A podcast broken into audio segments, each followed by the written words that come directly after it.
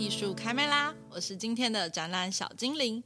为了配合陶博馆二零二一国际咖啡杯大赛的展出，我们今天很高兴可以邀请到我们咖啡杯大赛企业奖特别评审及赞助商陶作坊林荣国林先生来跟我们分享对于咖啡杯设计与销售的一些概念。谢谢谢谢谢谢主持人的介绍哈。那各位听众大家好，我是陶作坊的创办人林荣国。林先生好，像我们这次陶博馆的国际咖啡杯大赛啊，跟去年比较不一样，就是我们今年是由陶作坊这边来赞助企业赞助奖。那这个企业赞助奖跟我们馆自己设立的奖项不同的地方呢，就是这个获奖者除了可以获得另外赞助的奖金之外，还能够和陶作坊这边共同来开发量产自己的作品。其实馆方站在一个让这些创作有机会变成实体商品这样的立场，我们是非常鼓励的。那我们也蛮好奇，就是刚好也邀请到林先生来跟我们分享，说，哎，怎么会有这样的想法，想要来赞助创作者，然后来去量产自己的商品？这跟淘宝自己开发商品有什么不一样的地方？这样。OK，谢谢。陶作坊的成立跟我们现在成立欧力都是推广是很重要的，然后怎么样把陶艺生活化，这是我们要做的事情。那、呃、我们就回到当初国际财之美也有这样子的一个奖项，哈，就是我们赞助，然后给 royalty。那我我们觉得咖啡也是要这样做，就是说我们去挑出一件我们认为它是一个好作品，然后又可以去量产的，对消费者来讲可以去买到不要那么贵的作品。所以我觉得这对，而且，而且它也不是单一的作品，因为像有时候我们展出一些竞赛作品，那真的很多民众都会问我们说：“哎，这个有卖吗？”嗯、但是因为我们就是只做展览，然后那都是作者自己可能唯一件。如果有这样的机会的话，民众有机会拥有。对对对，这次我为什么我当初为什么不做单纯的陶艺家，而是做近朱者赤嘛？嗯。就是我们当初打动我是因为，就是就我们到国外、到日本、到欧洲，他们的居家空间都有很多的好的日常用品，所以这种是天天的生活美学的训练。那如果说我们能够让消费者家里用的东西也是好的作品，很有品味的，所以这个是我们可以共同努力的。所以我们为为什么一直希望赞助，就是让好的作品能够适当的量产出来，有机会可以被看见，对。对那因为我们这个主题啊，是跟我们的国际咖啡杯大赛有关，想要问说林先生平常有喝咖啡的习惯吗？在二零一八年成立欧里以前，没有喝咖啡的习惯。哦，所以欧里是一个新的品牌，新的品牌是陶作坊底下的一个品牌，应该是兄弟品牌。哦，兄弟。对，因为一九八三年。成立陶作坊嘛，那陶作坊定位就是一个茶器具的专家，希望把陶艺生活化。第二个，我们希望透过我们对于陶瓷材质的专业来做细分，也就是我们第二讲，叫做以器饮茶，就是让消费者喝不同的茶叶要用不同的器具，更讲究。对，而且器具的材质应该会去影响到喝的。茶汤的表现，严格讲，大概三十年前，我有去学冲泡咖啡，用塞风式。对，那时候陶作坊刚成立没多久，就是一个茶界的朋友就介绍我去学。实际上那时候我就开始很喜欢咖啡，但是那时候陶作坊还很小，所以我觉得我必须要更专注在茶的这个经营上。所以我就还是回到做茶器具。大概在二零一五年左右，我周边就有不少的朋友。或者是客户提醒我去注意咖啡器具市场的变化，是因为喝咖啡的人开始变多吗？没错，那时候我去看，我发现咖啡器具那时候的市场跟三十八年我们成立陶作坊的那种场景是很类似的。咖啡器具大概只有一般用的就是瓷器嘛，对，玻璃煮水壶就是金属嘛。不锈钢，但是你想想看，现在的茶器具种类非常多，除了瓷、陶，那还有比如说，呃，我们就汝窑啊，还有我们老爷泥啊，然后还有柴烧啊，越来越细，越来越多。也就是说，越来越多的陶艺家参与了茶器具的创意。那这样的话，对消费者是好的，因为消费者他的选择性就多了，不论在在美学上面，然后在使用上面，实际上都带来很多的加分。但是我看那时候的咖啡器具实际上是很单一的，以瓷为主。所以我就想说，哎，那这或许就是我们的机会。也就是说，一样，我们希望把陶艺生活化嘛。所以我们三十八年前把陶艺带到茶艺，然后我们现在希望把陶艺带到咖啡器具这个领域。等于说非常与时俱进嘛，就是比如说大众生活习惯是在喝茶的时候，哎，你们跟大众很贴近，去生产这些茶具。对对。那大众开始流行喝咖啡的时候，你们也开始 要跟大众来做一个接轨。对对对，就顺势吧。我们也是三十八年是顺着台湾的整个茶文化嘛。那时候台湾的那个茶艺馆啊，对，就，就跟现在的咖啡差不多的。我那时候。那时候我最兴盛的时候，常常就是会有年轻人打电话说他要开茶艺馆。茶艺馆里面大家是会做什么？现在开始装装年轻都不知道。茶艺馆你可以想，它就是一个空间，然后让人家可以在里面喝一杯茶。像台中那种泡沫红茶店？不是不是不是不是，不是。台湾现在还有，比如说呃紫藤庐啊。哦，紫藤，那你这样讲我知道了。哦，你觉得比较老气是？不会啊，就是这个我就听过。嗯、对。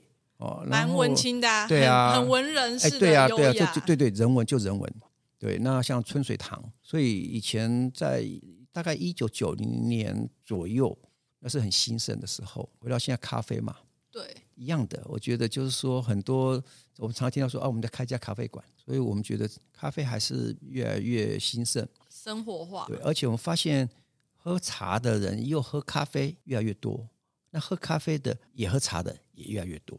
就其实这两个族群没有什么冲突，哎，它有一个交互的一个范围。那就我们来讲，因为陶瓷是我们的专业嘛，对。然后我们有创新能量，然后我们会有材质的研究，哦，比如说我们有老研泥嘛，所以我们觉得，那我们就应该把我们的专业专长来投入这个咖啡器具这个领域。就林先生的观察，比如说像你们对于材质这个部分有特别的讲究，嗯、对。那比如说老研泥好了，刚才讲到的，在喝茶部分，它会有口感上的差别。那喝咖啡会跟这个茶有什么一样一样哈不同的？呃，我我们看《陆羽茶经》，它有一句话，就“气为茶之父，水为茶之母”。然后我们也知道说，“工欲善其事，必先利其器”嘛。所以器具对于品饮是很重要的。奥地利有个品牌叫 Riedel。R I D E L，那它就是酒器的，算全世界最顶级的品牌，所以它就是在强调不同的喝不同的红酒，就要不同的对做不跟必杯嘛，对不对？波尔多杯，这就是一种细分呐、啊。那我们也想这样做，因为这样做对消费者比较好。我我问你一下好了，你有几双球鞋？两到三双。哦，你好节省哦。登山，然后。跑步吧，然后跟一般比较经常走三双左右，是这样算节省。哎，我问这个问题啊，你算是真的节省。各位哈，我们这种年纪啊，鞋子只有皮鞋跟布鞋，布鞋就是踢足球、跑步、打网球、爬山。踢足球吗？我我我读高中踢。哇，分的很简单嘛，对不对？嗯。但是你想想看，现在的运动鞋功能性越来越多，对，它更。专精吧，就是比如说登山，还有分健行，对，然后跟登山鞋，然后跟慢跑，所以就叫细分嘛。那细分对消费者是对的哦，因为什么？因为我就我可能对鞋子不了解，但是我会透过这样细分的过程，就满足我了。没错，对。那我们要讲品饮好了嘛？嗯，你喝茶是不是要这样子？咖啡也有从烘焙可以分啊，轻的、啊、中的、啊、重的，对不对？没错。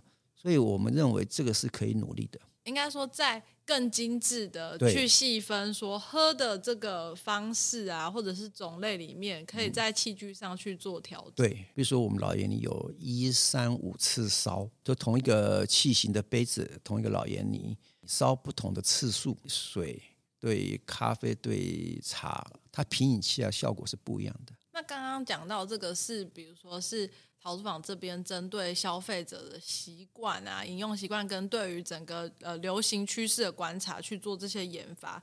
那如果是林先生个人自己使用咖啡杯的话，会偏好使用什么样的类型，或者是喝什么样的咖啡杯？我是属于比较希望简单利落的啦，呃，轻焙火的咖啡。以前我们都一直觉得咖啡是要苦苦的啦哈，嗯，但是现在。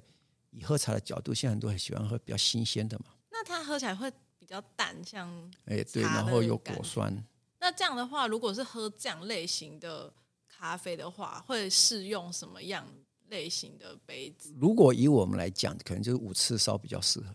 也是老研泥。对，应该说陶作坊这边对于整个咖啡杯啊、茶这个部分有一些就是观察还有研发。那您今今天来到我们咖啡杯大赛的现场，哦、看到我们现场这么多创作者设计的这些杯子，就不知道您对于整个整体的作品来说，您有什么感想？我觉得可以感受就是参赛者的用心呐、啊，哈。因为每一个都希望把他的风格展现出来嘛，只不过是我们还是回到我们刚刚讲说，以艺术的情怀、专业素养，所以那个实用还是我们的考量。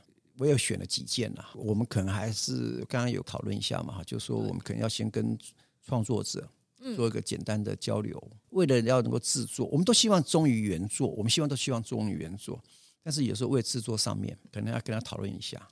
那这个制作上面，应该说以您这边做生产方，就是应该说生产方吧，嗯，的一个观点，跟设计者这边，他们因为他们绝对是比较从比较艺术，当然他们会考量到实用性，但他们一定是从比较艺术的角度啊去做一个设计创作。嗯，那像您刚刚讲，您看的几件作品，您觉得是设计不错，但是有一些跟实用性有关的部分会需要调整。那从生产方的角度来说，这样会需要调整的部分，您会觉得是什么重点？如果我能够挑下来的，代表它不会太麻烦。实际上，我们也看到有几件，虽然不多，但是它实际上是蛮有个性的。个性是指造型上很独特，还是说？嗯，我倒不太会喜欢。太独特的造型，我希望它的韵味是味道是对的，是好的。有个杯子，我觉得它的它表面的肌理处理是很很丰富的，很精彩的。但是这个东西，我们觉得如果要我回来要去把它生产出来，可能现在会有点点困难，因为我们现在做是我们公司的我们叫做匠人呐、啊，嗯，他去做的，你知道吗？我们的匠人要模仿这个作家的这样的功法，他需要花不少时间去。去练习去学习这个东西，就我们现阶段可能会稍微有点割爱，就是我可能不会去选它。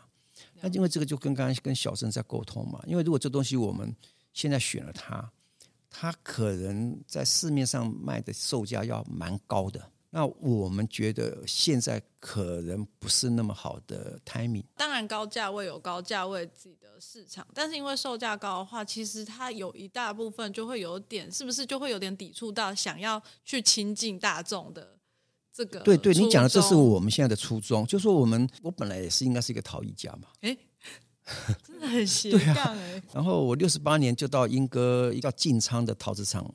打工哦，六十八年，所以我为什么会成立陶瓷坊？是因为我我我又是受专业的陶艺训练跟工业设计训练，然后我又在工厂有工作过的经验，我还当大同陶瓷的关系企业上过班，所以我才会想要把艺术生活化嘛。所以你刚讲的，我们现在希望推广，是我很重要的想做的事情。因为这个也跟我们。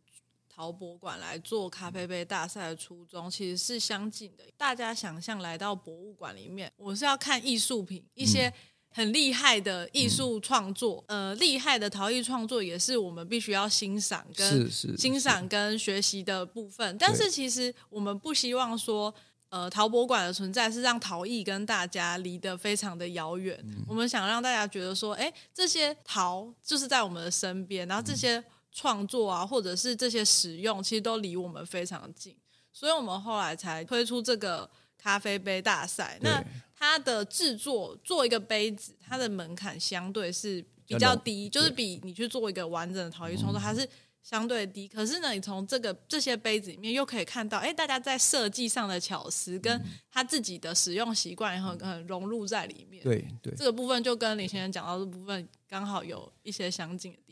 确实有时候要做点取舍了，哈、嗯，就是说，因为如果我们站在要推广嘛，对，所以我们确实要要有个第一步，就让就能够推广出去。举个例，我们刚刚讲嘛，哈，消费者一般用的是瓷杯，是玻璃杯，这是便宜的哦，除非你用的是世界名牌，哦，比如说 Wedgwood 的，那当然是另外一件事情。但是如果你到网上你一搜寻一个咖啡杯，很少过超过五百块的。对，因为可能如果超过这价钱，就会让人有点犹豫。对，所以我们希望尽量先让消费者有接触这些非瓷器的，或者是非标准品的机会。然后呢，它可有入了门了嘛？标准品是，标准品就是我们讲的，就瓷器做了大量生产的那些东西，那东西实际上是好的。但是我们如果试着让消费者有多点机会去碰到一些所谓有创意的作品，那我们就希望先让他有机会碰到，然后碰到了他入了门嘛，就觉得他现在去买一个哦，比如说不要超过一千块了哈，嗯，然后接下来觉得真的有信心了，下次他可能就买个一千多的。下次哎，他可能再买个三千多的，这样算是消费品味跟美学的整个提升。对，因为我做零售业，我们你看三十八年，我们做了那么多年，我们发现有些东西真的是要给他时间。客人跟你们是会一起成长的。对，我我我们举个例，不要说这呃这些所谓器具啊，我们也有代理一些所谓作家的作品，是不是器皿吗？还是是器皿？比如说比如说是壶嘛，哦，因为陶瓷比较名家，名家壶，我们就有这个经验。比如说，我们这个作家的作品新进到我们的体系，嗯，然后但是他的风格呢是以前我们没有卖过的。我们的经验哦，哈，大概要快则半年，慢的可能要一年，甚至两年、三年，消费者才会接受。比较务实嘛，因为他必须理解，然后他才愿意心动，才会行动，行动才有购买行为，这是要花时间的。所以这真的是一个有点磨合过程，因为比如说像我对杯子的想象，可能就是有把手嘛，然后有一定的容量。但是如果我忽然要去看一个我没有尝试过的一种器型，我可能也会对啊，你也会对对对，你你可以假设你现在逛百货公司嘛，对，消费者也有这种经验。今天他逛百货公司，今天看到这个器具。第一眼看喜欢哦，但是你没有看过、没听过，不会买，除非它很便宜。哦，又扯到价钱这种伤感情。但很便宜，就是大家在价格上一定是会先首要考虑。当然，当然。然后跟它到底外观是不是有一个第一的吸引力嘛？呃、因为你要先可能先注意到，才会想拿起来这样的感觉。要给时间，给时间，消费者理解了。那当然，透过时间有时候也是品牌的积累啦。作家也是个品牌，我觉得就蛮好奇的。比如说，您说要给消费者时间，那你们会怎么样去评估？说到底是可能这个方向是错误的，要尝试修正，还是说这个的确就是你们要执行的方向，只是等待消费者发现这个很棒这样子？你问了一个是一个严格讲是一个很专业的的一个问题。第一个就是。一个品牌啊，它要必须要有品牌的风格。比如说，我们陶瓷王有品牌的风格，所以我们要严选嘛。他要去选他可以卖的东西，所以我们也是这样子。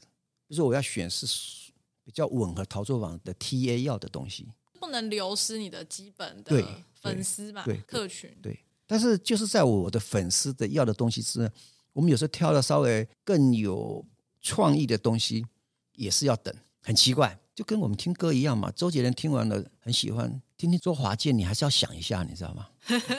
这也太跳了，不能因为都姓周就可以接在一起。有个惯性的，对，那你要给他一点时间，让他去接受所有这样的改变。所以，像刚刚有讲到说，整体参加作品感想是在根据您的经验，您会觉得说，你作品上会希望比较偏好比较简约跟实用的。第一个呢，还是要创意，对，我还是要看到新意了。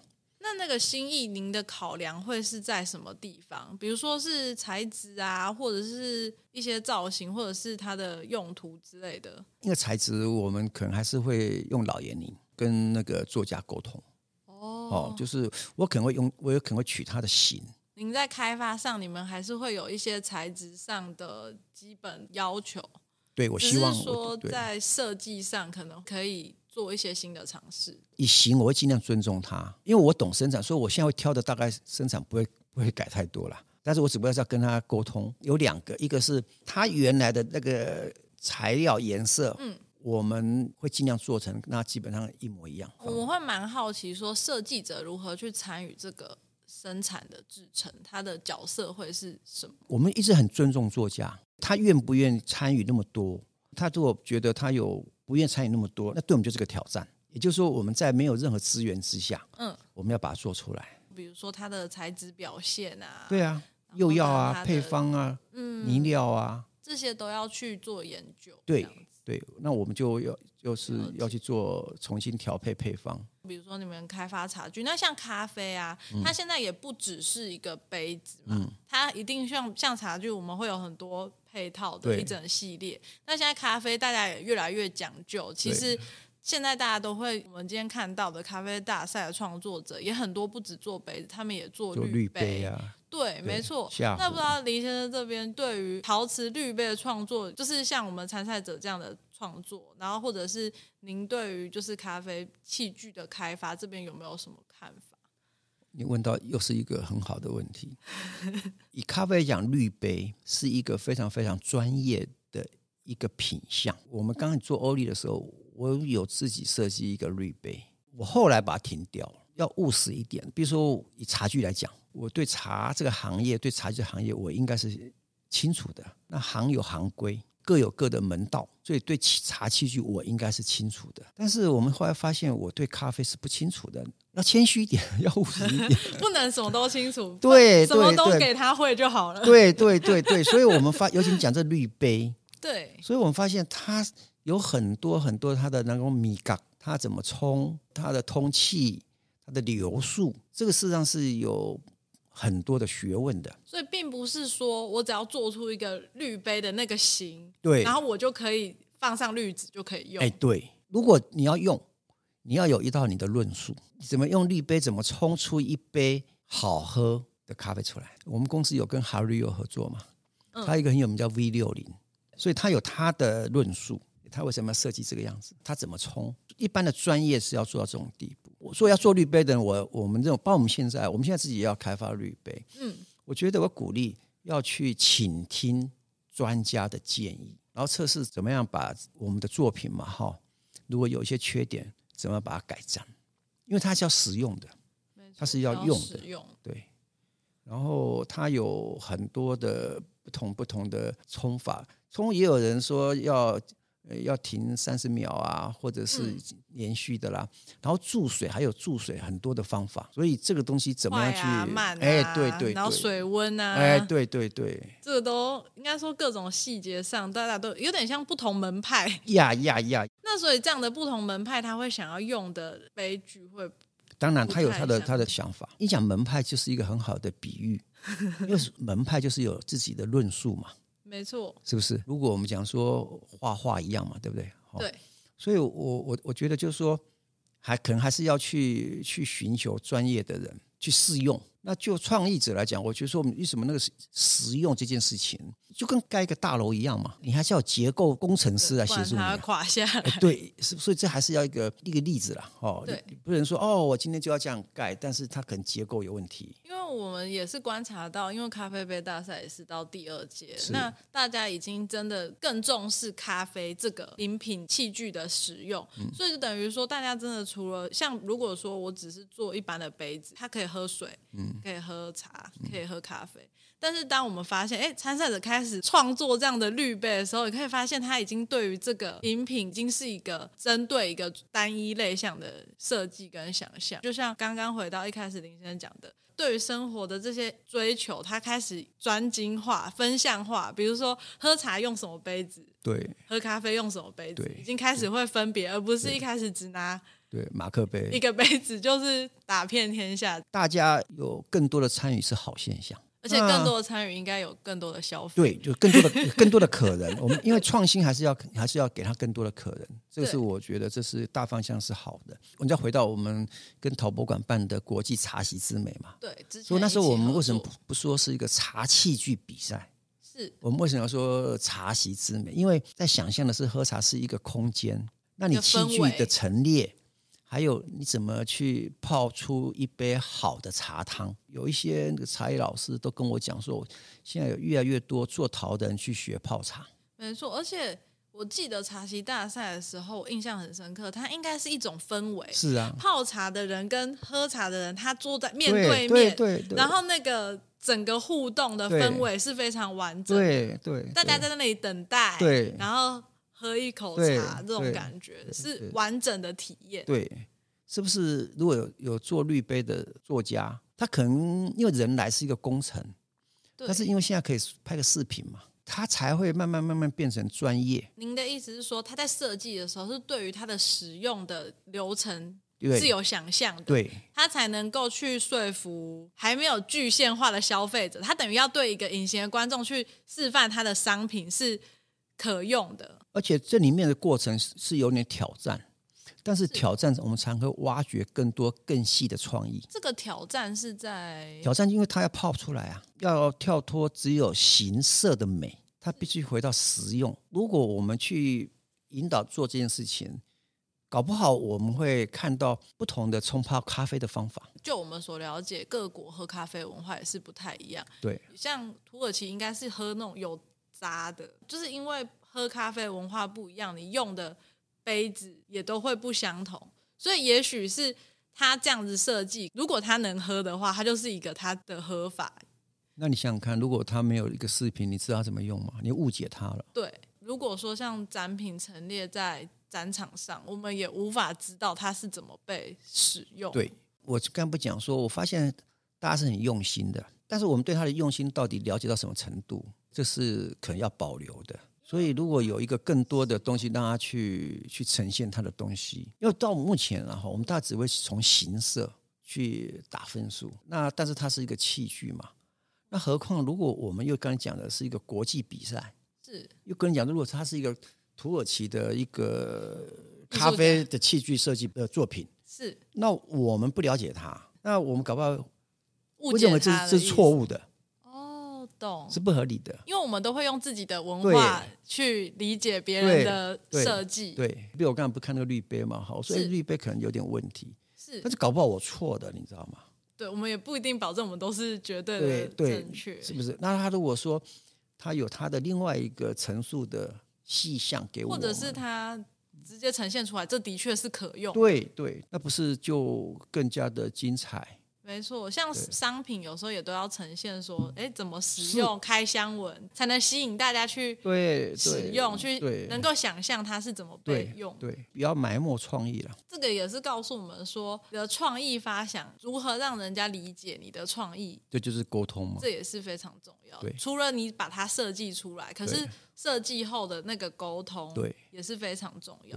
现在很方便了，现在拍个视频就好了。现在跟大众沟通的成本越来越低，手机就可以了。只是我们现在都讯息爆量。那蛮好奇说，就是林先生今天也来我们现场看到我们的参赛作品嘛，就是不知道说您有没有特别留意到，哎，觉得特别有趣的作品，然后或者是说以陶作坊的角度，这些艺术创作它要能够量产变成一个商品，它需要具备有什么样的条件？我们还是回到，因为要量产，那量产的目的是因为要推广，像以版画的观点嘛，哦，就是它可以复制。那我们看国外有很多的名牌，比如说 Meissen，对，Royal Copenhagen，对，事实上它那个杯子啊本身是大量生产，然后它可能再来可能有彩绘或者贴画，所以才会陶艺生活化。他说他要把一些创作者怎么样透过生产的方式把它生产出来，那生产不不外就是悬胚嘛，注浆，是不是？那我们回到我们看作品好了哈。就是我们看到一件作品，我们觉得那个味道是蛮好的。它有一些切面，那你想看它一个作品，它看起来是拉胚的。那拉胚你要有切面，代表它的胚体的是要留有适当的厚度，它才能够切。它在切之前必须是厚的，它才能够去。对，因为它它它有几个面嘛。对，拉胚出来的它是应该是厚度是，因为拉胚是个对称的东西，也就是说，比如底部它留呃，比如可能要两公分，不是一公分。然后这边要慢慢慢慢慢慢变薄，哈，变到上面，比如说零点五公分，所以它整个是均匀的，从厚到薄。然后它要去切，因为它如果不留厚度，它是没办法切的，因为搞不好有有一面墙要一面一个面要切很多，嗯，所以看起来它的重量就会增加。那像这个东西，我们不会去用拉胚的，我们会用注浆。就这个器型设计，您觉得 OK？但是因为成型的方法会使它变重，对，对。那但是这个要考虑。我们又注浆，我们又要考虑，因为它是一个不规则的切面。那我们在成型上面有时候会变形。举个例子，它呃一二三四五六七，比如它七个切面，那每一个面是不规则的，那搞不好会会有变形的可能。你的意思说在，在就它是这样的设计，但是它在如果用注浆的方式来量产的话，它可能在中间会有一些没办法，那像原来设计这么完美的地方。但我看这个东西应该是问题，我可以解决啦。嗯，但是一般我们还是回到跟作者稍微讨论一下，不然我选了他了，那他又希望百分之百一样，那就麻烦。因为我们觉得还是要尊重，因为这真的是设计跟到产制之间，对对对，必须要沟通的。对，对，这刚好也跟就是我们在讨论陶艺生活化这件事一样，因为如果你是把作品做一个单一的艺术品，那的确它是完全不可取代的。但是如果当我们要大量生产的话，的确就是要考量到它产制的方式啊，然后跟它的稳定性嘛，然后还有它的成本能不能压下来，这些应该对，这也是我们为什么选作家东西来做适当的量产的目的，是希望也让作者或是夺奖的他有更多的收入。是，比如说，当然他得奖有一笔奖金嘛。但是我们接下来做的东西，我们会付 by royalty，哦，就是我们做一件，我们会付他钱，分润这样。对对对，那这样他就就会有更多的收入。那另外一个作用是，也可以帮他打知名度。没错，你想想看，如果一件作品它只有一个买走了，就知道它而已。但是如果我们把它复制，比如说六百六十件。那就有六百六十个消费者拥有他的作品，这在推广上也是对对对对，所以我们觉得这个是一个站在推动推广的角度，对作者对消费者都是好，因为我们可以做到跟真品基本上是没差别的，这是我们的强项。应该说，我们参赛者是不是有机会在这次被选到？但是我相信大家在制作这样的生活器皿的时候，也许都有可能有机会要生产自己的作品。那这些很多细节啊、实用性啊，或者是呃，实际上在产制时候遇到这些困难，的确都是这些创作者必须要考量到的。这也是一个很棒的。如果换个角度哈，就是我相信这种沟通过程中，对创作者应该也是收获。好，他可以听听一个要怎么样把他的作品做适当的量产的一些交流。对，所以我觉得，我觉得彼此都是应该是一个好的过程，这样。这对，这应该是有一个，就是可以相互对学习成长的部分。对对对，那作家因为了解这部分，所以他下次在做另外一个主题的创作的时候，他搞不好能够产现的创意会更加的精彩，新的刺激跟想法进来，真的很重要的部分。因为创作者很有可能都有可能都有机会要走向去销售自己的作品。是啊。这是我们一直希望去做的，把我们的在制作上面的专业，然后去解决这些问题。那谢谢今天林先生跟我们分享。那我们从这个这些分享里面知道说，的确陶艺不是离我们非常遥远的一个，就是只能远观的艺术品，存在在我们生活中，它是可以用的，然后可以就直接被我们拿在手上和人分享啊、把玩的这样的一个物品，就是。落实说陶艺就在生活中这件事，那我们今天就是再次非常感谢林先生来到我们节目，谢谢谢谢谢谢给我这个机会跟大家分享，谢谢谢谢，大家，谢谢。那我们最后提醒一下观众，二零二一国际咖啡杯大赛在本馆的 B One 陶艺长廊展出，展出时间为今年的十月三十日到二零二二年的一月二十三日。那展览期间呢，不定期会试出各种活动与影片。密切关注我们的 Facebook 和 IG 账号，及时得知最新的淘宝馆资讯。再次感谢林先生来到我们的 pocket 受访。那我们下一集的艺术开麦啦，再见啦，拜拜，拜拜，谢谢大家，拜拜。